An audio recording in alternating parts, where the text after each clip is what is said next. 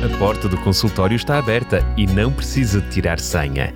Entre e ouça as orientações dos nossos especialistas em Medicina Geral e Familiar. Médico de Família, com a doutora Cláudia Neves e o doutor Felipe Valente. Voltamos a estar na sua companhia para lhe trazer mais um médico de família. Hoje está no meu consultório aqui chamado RCS. Doutora Cláudia Neves, mais uma vez, bem-vinda. Olá, obrigada Daniel. Olá a todos os ouvintes da Rádio RCS. É um prazer estar aqui convosco e espero que seja um prazer para vós ouvir este programa Médico de Família. Hoje entramos aqui no consultório e vamos falar de sono. Aliás, nos próximos dois programas esse será o assunto. Sabemos, assim, de uma forma genérica, que o descanso é algo fundamental. Mas porquê o sono de uma forma particular? Ok. Considerando a palavra descanso ou repouso, não há dúvida que é importante para a nossa saúde e existem vários tipos de descanso. Podemos pensar no descanso anual, as férias, todos nós ansiamos. Ah, tão bom. E que é importante a interrupção das nossas rotinas profissionais. Temos o descanso semanal, não é? Eh, seja ao fim de semana, seja o, o dia sagrado, não é? que é importante para sair da nossa rotina, mesmo que seja outro tipo de atividades, lúdicas ou não, é importante também. E temos o descanso diário. Nos nossos ritmos de 24 horas, o sono é indispensável para a nossa saúde e cada vez existem mais estudos nesta área, que vamos falar aqui hoje, em como a privação do sono interfere realmente com a nossa saúde, não só física, mas até mental e social. Muito bem, começamos então no princípio. Aonde é que se começa a falar do sono? Imagino que seja na caminha. Ou se calhar até antes de lá chegar, não é? É verdade, existem, existem dicas importantes realmente para ter um bom sono, já lá iremos. Eu lembro-me de uma frase que acho muito interessante de Eric Anderson, que diz que descansar é o passo atrás antes do salto em frente. Uh, e é interessante porque, ou seja, o cansaço pode ser benéfico para dormirmos melhor. E para dormirmos bem, portanto, é importante trabalhar, estar ocupados. Por outro lado, uh, para trabalharmos bem, é importante termos descansado. E este ciclo, trabalho, descanso, trabalho, sono, é importante para termos realmente saúde. Uh, mas podemos perguntar, afinal, o que é o sono? O sono é um estado de não acordado. É como que um desligar do ambiente periférico. Uh, Há um mito que diz que o corpo e o cérebro tudo desliga, mas é um mito. O cérebro não desliga. Eu acho que ninguém acredita muito nisso, né? Se é, o corpo também desligasse. Eh, porque é quando o corpo desliga para o exterior, mas o cérebro trabalha para si próprio, dedicando-se às atividades necessárias ao seu funcionamento normal, até para que funcione melhor durante o dia. Mas o sono não é todo igual durante a noite e de certeza Daniel e todos os que nos estão a ouvir já experimentaram, que há momentos de sono mais ligeiro, mais leve, que facilmente acordamos. Há momentos de sono mais profundo. Há aqueles momentos iniciais do sono em que sentimos parece que vai um braço ou uma perna cair da cama. Não é o que vamos cair da cama. Uh, tudo isto porquê? Porque o sono tem fases, já chamado o ciclo do sono, que se divide em dois tipos de sono. O sono REM e não REM. O que é que é o REM de R-E-M? Rapid Eye Movement. E então, no sono REM, existe realmente esses movimentos oculares rápidos em várias direções. Nós não vemos porque estamos com as pálpebras fechadas. Respiração mais rápida, irregular e profunda. E os membros como que estão paralisados. Aumenta o ritmo cardíaco, ou seja, o número de vezes que bate o nosso coração, a nossa tensão arterial. E ao acordar, quando acordamos nesta fase, temos uma recordação daquilo que sonhamos. Depois, no sono não REM, em que não existem estes movimentos oculares rápidos, divide-se em quatro fases. Está associado a uma atividade mental reduzida, a um baixo tónus muscular, os músculos ficam mais relaxados, há um aumento constante da profundidade do sono, da fase 1 até à 4. A fase 1 é tal do sono leve e facilmente despertável, em que temos as tais contrações musculares bruscas aquela sensação quando estamos a adormecer que vamos cair da cama, uhum. ou que vai um braço ou uma perna cair, ou que vamos mudar de posição. A fase 2 já é uma fase menos leve, sem movimentos musculares ou oculares. E as fases 3 e 4, isto é ainda do sono não REM, no seu conjunto constituem o sono profundo, dificilmente despertável, em que pode ocorrer realmente o fazer o xixi na cama, nas crianças, os pesadelos e o sonambulismo.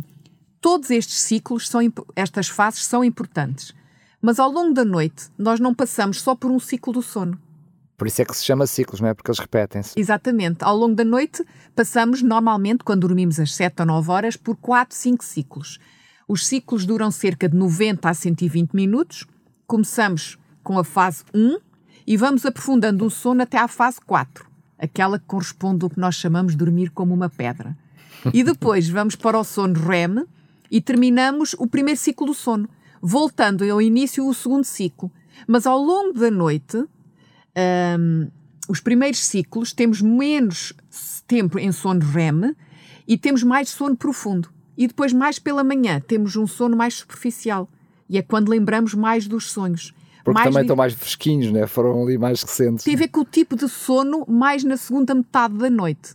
Portanto, vejam como isto é importante. Por exemplo, imaginem que alguém acorda muitas vezes, por alguma razão. Ou porque tem que ir fazer xixi, ou porque está num ambiente que não está confortável em termos de temperatura, de ruído, de luz, e acorda muitas vezes. Vai estar sempre a interromper um ciclo. Cada vez que interrompe o ciclo sem o terminar, quando volta a adormecer, volta à primeira fase do sono não REM. Não aproveita todas estas fases e que todas elas são importantes fisiologicamente para o nosso organismo. Por isso é que depois acordamos muito cansados, não é? Lá está aquela noção de noite mal dormida, tem a ver por isso, não é? O Exatamente, as fragmentações do sono, uhum. não é? Um, outro aspecto muito importante do nosso sono, do nosso descanso, é que o nosso corpo funciona pelo chamado ciclo circadiano, um, em que temos os períodos em que estamos acordados, nós chamamos vigília, e os períodos que estamos a dormir, do sono. Portanto, ritmos sono, vigília. E o nosso relógio corporal endógeno regula isso pela libertação de determinadas substâncias, uh, hormonas, neurotransmissores, em que o normal e fisiológico é quando começa a anoitecer, nós começamos a ter mais sono, até pela libertação de uma substância que se chama melatonina. Ela começa a mandar-nos para a caminha. Exatamente. O problema é que na nossa sociedade nós resistimos muito à ação da melatonina. E quando não vamos logo àquela hora, eh, depois é mais difícil adormecer. Mas já Exatamente, porque não temos essa ferramenta que ajuda natural para nos, para nos adormecer. E que por exatamente. volta das 6, 7 da manhã é quando diminui a sua produção de melatonina. Isto é uma Porque das acorda menino, temos que ir embora. Exatamente. e acorda menina. Este é um dos aspectos do ciclo circadiano, só estamos a falar da melatonina, porque também, por exemplo, a nossa tensão arterial é variável ao longo deste ciclo, um, mas a melatonina realmente é produzida no nosso cérebro e é produzida em maiores quantidades na criança, no bebê, e vai diminuindo ao longo da vida. Por isso é que eles passam tanto tempo a dormir, coitadinhos. Tem mais necessidades. Até porque a hormona do crescimento liberta-se mais, por exemplo, durante a noite, quando estão a dormir os bebés. Por isso é que há o ditado, não é? Que realmente dormir faz crescer. Uh, e é verdade, fisiologicamente. Um, é interessante que um estudo que foi feito um, e publicado em 2018 um, foi feito na Escola de Medicina da universidade, de uma universidade dos Estados Unidos, pesquisou dados de 433 mil pessoas com idades entre os 38 e os 73 anos e concluíram que aquelas que se definem como noturnas, aquelas pessoas tipo quando se põe o sol é quando produzem mais e de manhã costumam dormir e já não produzem tanto. As que são chamadas noturnas têm 10% mais chances de sofrerem uma morte prematura do que aquelas que se dizem diurnas, produzem mais durante a manhã ou a madrugada e que à noite dormem bem. Além disso, quem acorda mais tarde tem maior probabilidade de ter problemas físicos ou mentais. Vejam, isto é só para demonstrar a importância do ciclo circadiano, do dia-noite. Mas atenção, todos somos diferentes, temos necessidades diferentes. Já iremos falar nisso. E existe realmente as pessoas que são mais noturnas e as que são mais diurnas, não é? E temos que respeitar isso. Agora, existe na nossa sociedade, que é uma, uma sociedade em geral muito corrida, uh, infelizmente aquela ideia de estarmos, estar sempre vigilantes. Estamos estar sempre que dormir, apesar de ultimamente já não é tanto assim, já está a desfazer-se esse mito, que o sono é quase conotado com preguiça. e que hum, temos criado esta necessidade de alerta permanente, sobrevalorizando estes estados de hipervigília, de produzir muito, trabalhamos muito, de produzimos muito, tanto profissionalmente como na nossa casa. O que pode levar a pensar que não precisamos dormir tanto e que estaríamos mais alerta e até que seríamos mais inteligentes face às múltiplas oportunidades da nossa sociedade. Mas o que é importante dizer é que não se aprende sem dormir. Não se adquirem nem se consolidam conhecimentos sem dormir. Nada de novo se cria no cérebro humano sem um sono reparador. Cada pessoa deve dormir aquilo que precisa em função da idade. Já lá vamos falar das necessidades de sono mediante as idades, mediante as suas necessidades pessoais, das condições de vida. E parece, dizem, não sei se é verdade, que Albert Einstein precisava de dormir bastante, não é? Isto diz uma professora catedrática um, no, portuguesa que escreveu um livro que se chama Os Mistérios do Sono, a doutora Helena Rebelo Pinto. Um, e vemos realmente que cada vez mais os especialistas do sono, e nós temos uma Associação Portuguesa do Sono até, que tem tido, feito um trabalho excelente, um, incluindo em termos de trabalhos de pesquisa do sono dos portugueses, e tenta alertar a população que em todas as idades as necessidades de sono são cruciais. Foi feito um, estudo de uma outra sociedade portuguesa baseado nesta área, a Sociedade Portuguesa de Pneumologia, em 2019, em adultos, sobre o sono dos portugueses. E concluíram que 46% dos portugueses adultos dormem menos de 6 horas por dia. 32% dizem dormir mal. E o que é dormir mal?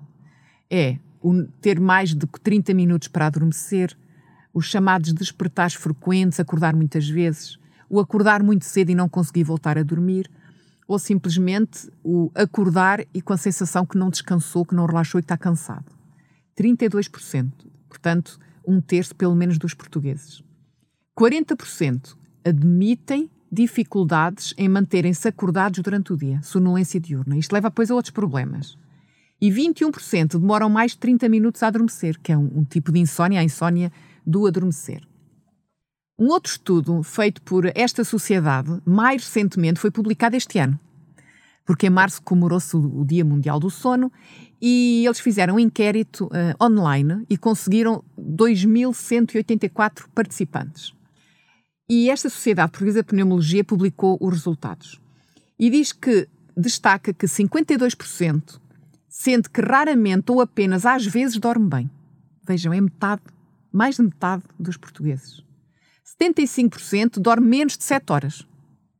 19% dorme menos de 6 horas por noite. Ou seja, um quinto dos portugueses adultos.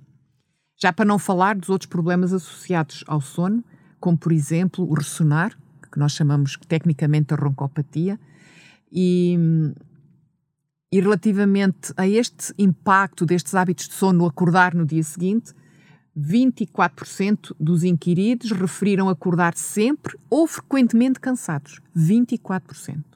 E 51% referiram sonolência diurna excessiva. Por alguma razão, agora tentando aqui abordar este tema de uma outra perspectiva, o sono é importante, hum, tanto que a privação do sono integrava o Manual de Técnicas de Interrogatório da CIA, a Agência de Inteligência Americana, após os ataques de 11 de setembro de 2001. E no nosso país, a PIDE torturava os presos políticos, impedindo-os de dormir 15 dias ou até mais. Eles já, eles já sabiam o quão mal isso fazia. Não é? Transtorna totalmente um, qualquer um de nós a privação do sono. E já vamos ver alguns pormenores. Um, e a PIDE utilizava este, esta, esta forma de tortura Uh, segundo uma historiadora, Irene Pimentel, ela diz que estavam cientes porque a privação do sono vai criar as dores de cabeça, dores no corpo, dores musculares, porque os músculos relaxam enquanto dormimos. Alterações das, dos sentidos, do que estamos a ouvir, do que estamos a ver, perdemos a concentração e as perdas de consciência até. Podemos, pode levar à perda de consciência.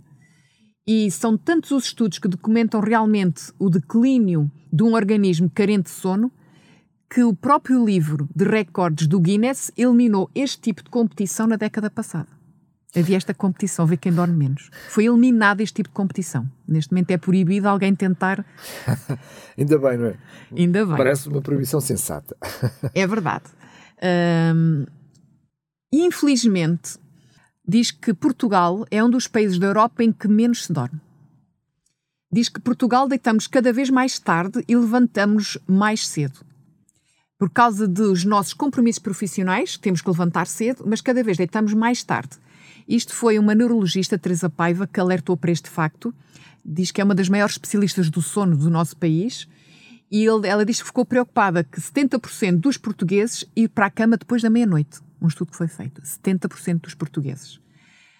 Atenção que crianças e adolescentes resistem muito a deitarem-se a horas. E cada vez mais com as novas tecnologias, com as distrações que existem dos ecrãs. Os idosos diz que ainda são no nosso país os que continuam a descansar, a descansar razoavelmente. Claro, não são do tempo da televisão. Mas é mesmo, são do tempo de deitar e levantar com as galinhas. Exatamente. É isso. E sobretudo os que ficam sozinhos, uh, deitam-se por vezes até demasiado cedo, mas são um, o grupo do nosso país que ainda realmente consegue dormir em termos de qualidade melhor. Mas não poderá haver aí um. Eu, estou a dizer isto porque estás a falar de dados de Portugal. E eu conheço muita gente próxima, até colegas de trabalho, que uh, mencionam que têm uma necessidade normal de dormir muito curta. 5, 6 horas por dia é uma, e que se dormem mais do que isso é que, é que têm problemas de saúde. Ou seja, de alguma forma o nosso organismo também se vai adaptando, mesmo que com prejuízo para a saúde, desses horários? É assim. Claro que todos nós somos diferentes e temos necessidades diferentes de sono. E precisamos um adulto Falaste numas de 70%. É Depois muito... da meia-noite, é. Claro que um adulto precisa dormir pelo menos 7, 9 horas. Existem exceções. O que dizem os estudos é que dormir menos de 7 ou dormir mais de 9 horas é prejudicial. Os claro, dois extremos. Quer uma coisa, quer outra. Exatamente. Dormir demais também é prejudicial. No entanto, uh, existem pessoas que são exceções, conseguem dormir menos e que são mesmo assim funcionais. Mas é uma raridade. É uma raridade. Eu, infelizmente, não sou dessa raridade. Eu gostava. Eu, ao contrário, se eu dormir menos de 7 horas, se eu dormir menos de 7 horas, não fico bem. Se eu dormir menos de 6 horas, eu fico mal disposto. Literalmente mal disposto. Ou seja, com agonias, fico mesmo mal disposto. Eu preciso de muito tempo para recuperar.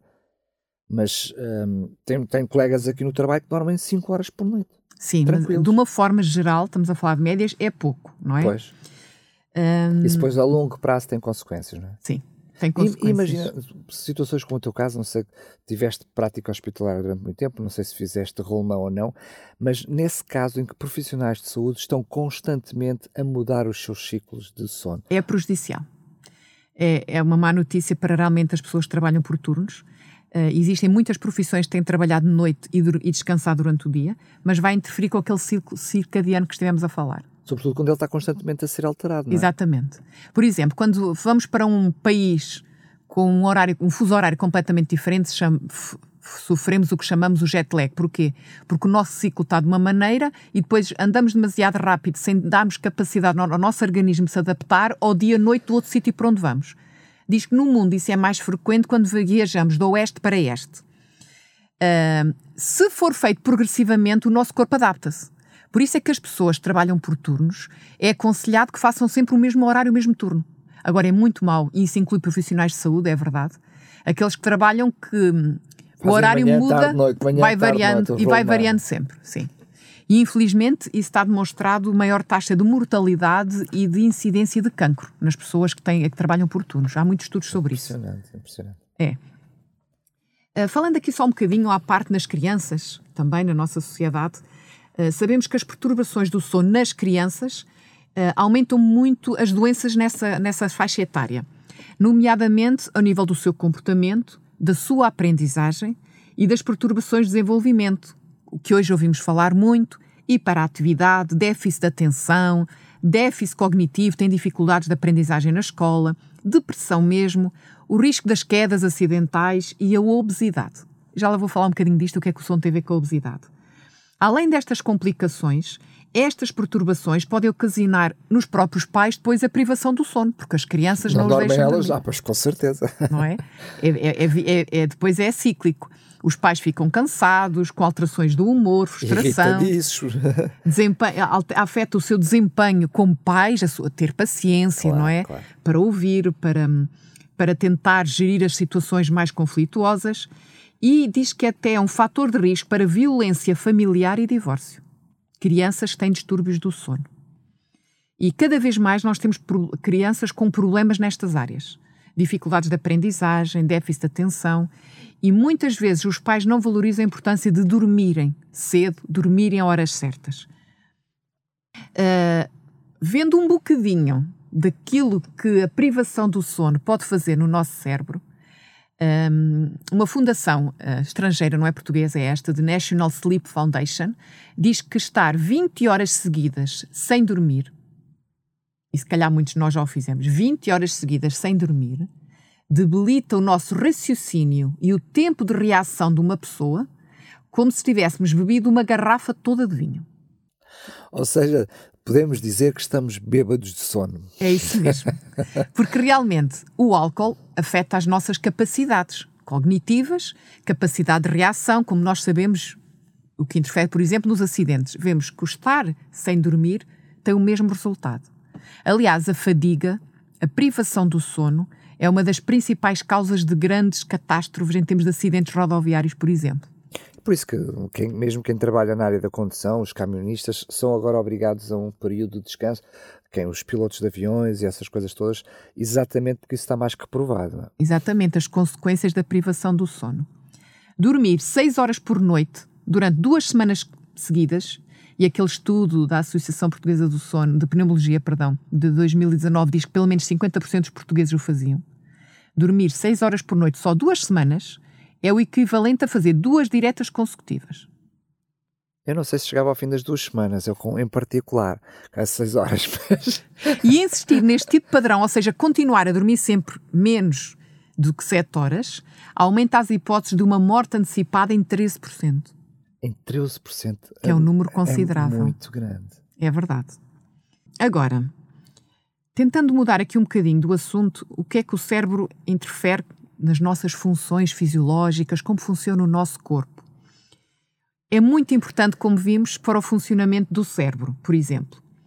É quando estamos a dormir e a dormir bem que vai melhorar a nossa memória, a nossa capa capacidade de aprendizagem, a nossa atenção, a nossa criatividade e a nossa capacidade de decisão. É, melhora então ou seja, pensando nisto ao contrário, quem tem um sono que não é de qualidade ou é insuficiente, vão ocorrer mudanças físicas no seu cérebro que alteram a atividade e a função do cérebro. Os indivíduos que não tiveram um sono adequado podem ter dificuldade depois em decidir, na resolução de problemas, controle das emoções, a irritabilidade, o chorar facilmente, o lidar com as mudanças, capacidade de adaptação a novas circunstâncias.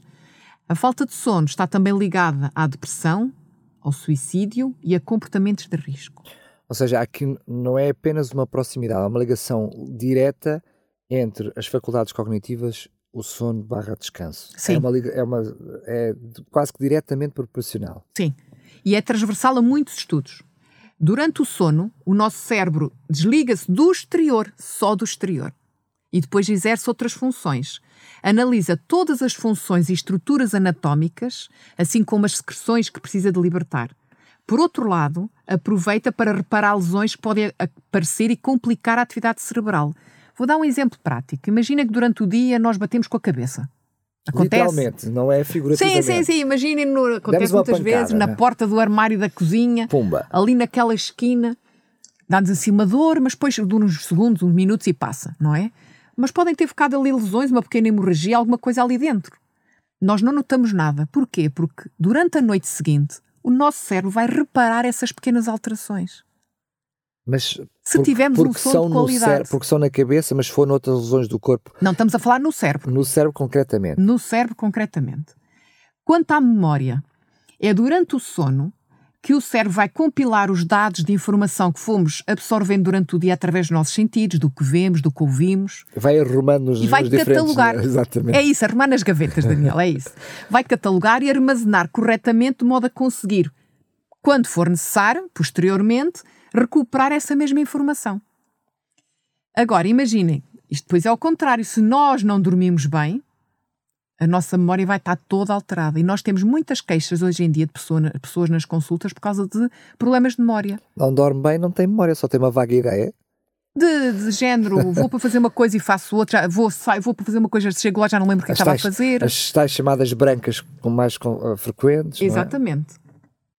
Outro aspecto importante é que, um, no caso de uma pessoa que apanhou uma pancada na cabeça, ou teve um AVC, um pequeno um AIT, que nós chamamos um acidente isquémico transitório, como já falámos, também é durante o sono que o nosso cérebro vai recuperar essa estrutura com a ajuda ou não de agentes estranhos como medicamentos. Uh, ou seja, pode, uh, podemos ter tomado medicamentos, imaginemos, porque tivemos realmente um AVC e temos de tomar, por exemplo, um antiagregante, uma aspirina. Não é? Receitado pelo médico. Isso vai ajudar, mas o nosso cérebro vai fazer grande parte do serviço de nós descansarmos bem. Ou seja, Fantástico. o descansar bem após qualquer lesão, em termos cerebrais, sistema nervoso central, é importante para recuperar dessas lesões, não é? Por exemplo, estarmos cansados, uh, fadiga, uh, cansados, por exemplo, não só em termos físicos, mas até intelectuais. É o sono que vai reparar as pequenas lesões dos neurónios que dão essa sensação de cansaço. E ao contrário também, me acontece, quando, sobretudo por questões profissionais, eu não consigo dormir bem, eu vou sentir esse cansaço a seguir. Ou seja, esse, esse, essa mente pesada, às vezes aqui a pálpebra por cima dos olhos, os chamados olhos pesados, nós sentimos, uhum. todos nós eu penso que já sentimos isso. Né? É, exatamente. Uh, voltando ali um bocadinho à memória, se a catalogação, se o guardar na gaveta certa das informações não for feita corretamente, ou seja, se não dormimos bem, nunca mais podemos conseguir recordar o que aconteceu e tal como se passou. E corremos o risco até de nosso cérebro a poder desvirtuar as memórias porque não descansamos como deve ser. Às vezes eh, acontece isso depois também nos, na forma como temos os, os, pesadelos e alguns dos nossos sonhos, percebemos que há coisas que não fazem muito sentido porque está ali coisas muito fora das gavetas, não é? É, e claro que a nossa memória, não sei se já ouviste falar, também é enganosa. Pois é, pois é, pois é. Nós podemos, um, a nossa memória pode guardar coisas que alguém nos contou se nós as tivéssemos vivido. Ah, porque, uh, corrija-me se eu estiver errado, o que eu percebo sobre isso é que é, criamos ligações, coisas que nos levam a outras coisas, sinapses que ligações na memória. E às vezes nós fazemos a, essas ligações a coisas que nós fizemos, mas na realidade foram histórias que ouvimos, histórias que contámos, que alguém nos contou. É? Ou seja, as ligações não ficam bem feitas. Porque tem um outro fator muito importante que é a parte emocional. Uh, o fator emocional tem uma influência muito grande no processo de armazenamento das memórias. Ou seja, quando nós dormimos, hum, imagina, acontecer-nos uma coisa má durante o dia, uma coisa que nos, nos, nos colocou tristes, angustiados, com, com emoções negativas. Se nós dormirmos bem, essa memória vai ser catalogada numa gaveta associada a emoções negativas. Quartinho escuro lá atrás, não é? Pode ser. Ou seja, em que dificilmente nós vamos lá buscar. Porquê? Porque quando voltarmos a ir buscar, vamos ter as mesmas sensações. E pelo positivo a mesma coisa, temos mais tendência a ir buscar memórias que nos evocam emoções positivas. Outro aspecto interessante, que já aconteceu com, contigo de certeza e com todos os nossos ouvintes, é associar hum, as memórias a cheiros, por exemplo. Ah, claro que sim. Claro Já nos aconteceu chegar a um sítio e cheirar um tipo de alimento que me lembra a comida da minha mãe ou a comida de, de um familiar, não é? Perdão. Isto tem a ver realmente com. Bebe um bocadinho de água engasguei Tem a ver com uh, o fator emocional associado às memórias e também dos sentidos. Ela está a falar assim porque ela também está emocionada a contar isto. Respirei foi ao mesmo tempo que estava a falar. Mas pronto, uh, este assunto realmente do sono é incrível, ainda só falámos um bocadinho relativamente ao cérebro e às, às memórias. Deixaremos depois para o próximo programa sobre o sono falarmos um bocadinho sobre hum, a parte física e até darmos conselhos práticos como ter uh, um bom sono ou fazer uma boa higiene do sono. Muito bem, fica assim desde já combinado. Um, Cláudia, beijinho muito grande, obrigado e até ao próximo programa. Foi um quiser. prazer. A porta do consultório está aberta e não precisa de tirar senha. Entre e ouça as orientações dos nossos especialistas em Medicina Geral e Familiar. Médico de Família, com a doutora Cláudia Neves e o doutor Felipe Valente.